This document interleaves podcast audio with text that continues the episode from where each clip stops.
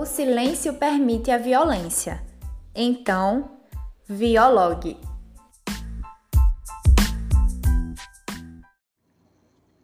Olá, pessoal.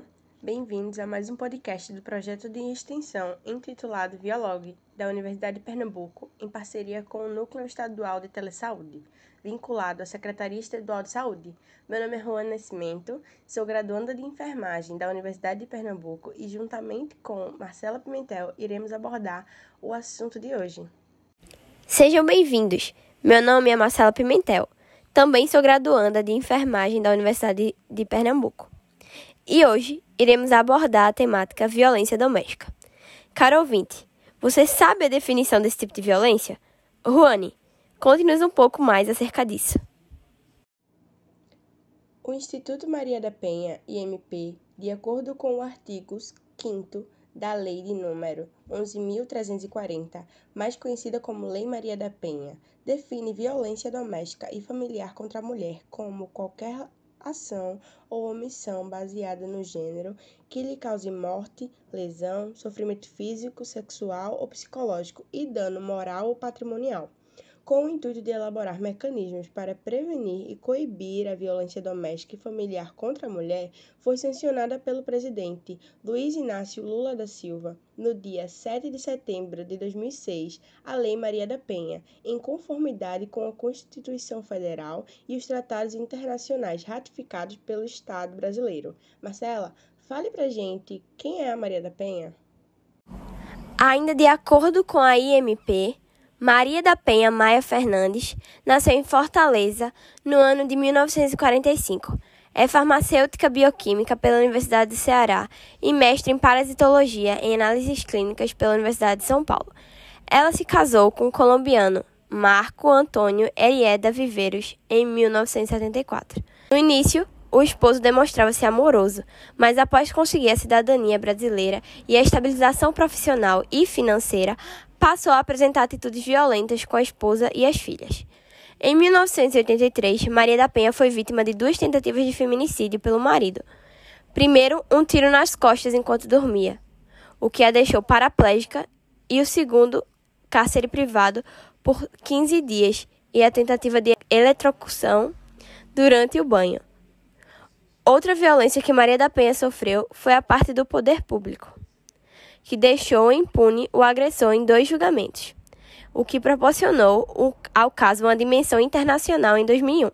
Após receber quatro ofícios da Comissão Interamericana de Direitos Humanos da Organização dos Estados Americanos, o Estado brasileiro foi responsabilizado por negligência, omissão e tolerância em relação à violência doméstica praticada contra mulheres brasileiras. E não é só isso, Marcela. A história da Maria da Penha não só foi um caso isolado, demonstrou como a justiça brasileira deixava impunes os agressores. Dessa forma, a Comissão Interamericana de Direitos Humanos da Organização dos Estados Americanos ofereceu quatro recomendações ao Estado brasileiro. Além disso, o Estado do Ceará pagou uma indenização a ela e o governo federal batizou a lei com o nome de Maria da Penha, como reconhecimento de sua luta contra as violações dos direitos humanos das mulheres, no Brasil exterior, Maria da Penha é reconhecida e homenageada. A mesma é autora do livro Sobrevivi, Posso Contar, publicado em 1994, e relata sua história de vida em diversos meios a fim de alertar acerca da violência doméstica e divulgar a lei. Mas a luta por justiça não para por aí.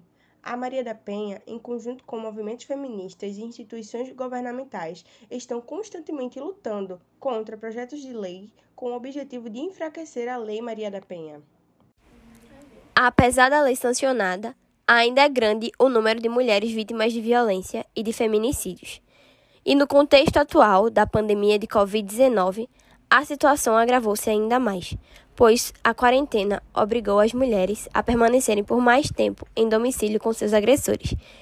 De acordo com o um estudo intitulado Isolamento Social e o Aumento da Violência Doméstica, o que isso nos releva, publicado pela Revista Brasileira de Epidemiologia em 2020, é evidenciado que o isolamento propicia controle sobre as comunicações com familiares e amigos, além também de sobrecarga com as atividades do lar que aumentaram proporcionalmente conforme o tempo e a quantidade de pessoas em casa. Além disso, ainda de acordo com o estudo, apesar do crescimento nos casos de violência doméstica, observa-se a diminuição nas denúncias e acesso aos serviços de apoio às vítimas, fato sustentado pelo medo do contágio pelo coronavírus e vigília constante pelos parceiros. Assim, o Ministério da Mulher, Família e dos Direitos Humanos lançou plataformas digitais nos canais de atendimento da Ouvidoria Nacional dos Direitos Humanos, o aplicativo Direitos Humanos BR e o site ouvidoria.mdh.gov.br, que também poderão ser acessados nos endereços disque100.mdh.gov.br e ligue180.mdh.gov.br. Por meio desses canais, é possível que vítimas, familiares, vizinhos ou desconhecidos enviem fotos, vídeos, áudios e outros tipos de documentos que registrem situações de violência doméstica e outras violações de direitos humanos. Há espaços destinados ao atendimento de vítimas de violência, como o Centro de Referência Clarice Lispector, que, de acordo com o site da Prefeitura de Recife, é localizado na Rua Doutor Silva Ferreira, número 122, no bairro de Santo Amaro. O intuito do centro é acolher e orientar mulheres em situação de violência doméstica e ou sexista. A equipe atuante é composta por psicólogas, assistentes sociais, advogadas e educadoras sociais. Os casos são acompanhados e referenciados para a Rede Municipal de Proteção à Mulher. O centro ainda dispõe de um espaço lúdico com atividades direcionadas aos filhos e filhas de mulheres atendidas. Todo atendimento é gratuito e também é disponibilizado um disque orientação, o Liga Mulher, com o telefone 0800 281 0107, funcionando de domingo a domingo, das 7 às 19 horas. Que informação importante, Marcela! Além desse número telefônico, é disponibilizado o Central de Atendimento à Mulher, Ligue 180, que, de acordo com o site Governo do Brasil, atua oferecendo escuta e acolhimento qualificado às mulheres em situação de violência. A ligação é gratuita, funcionando de domingo a domingo, 24 horas por dia.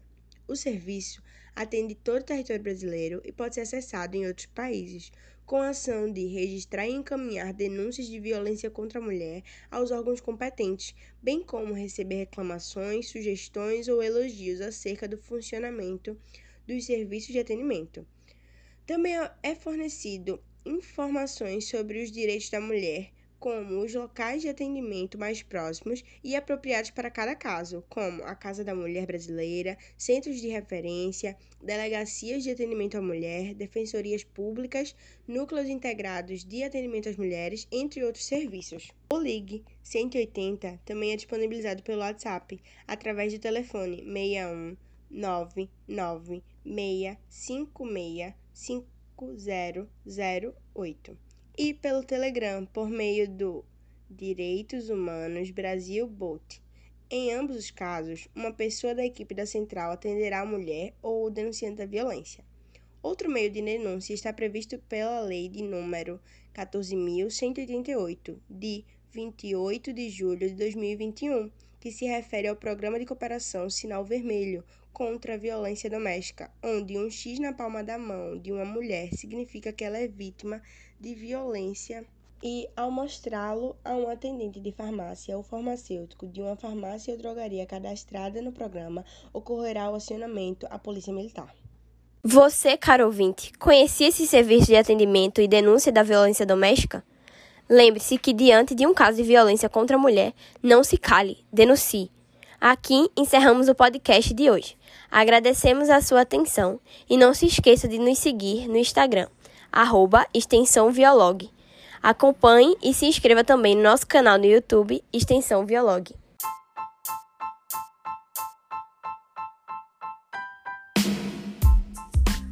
O silêncio permite a violência. Então, Viologue.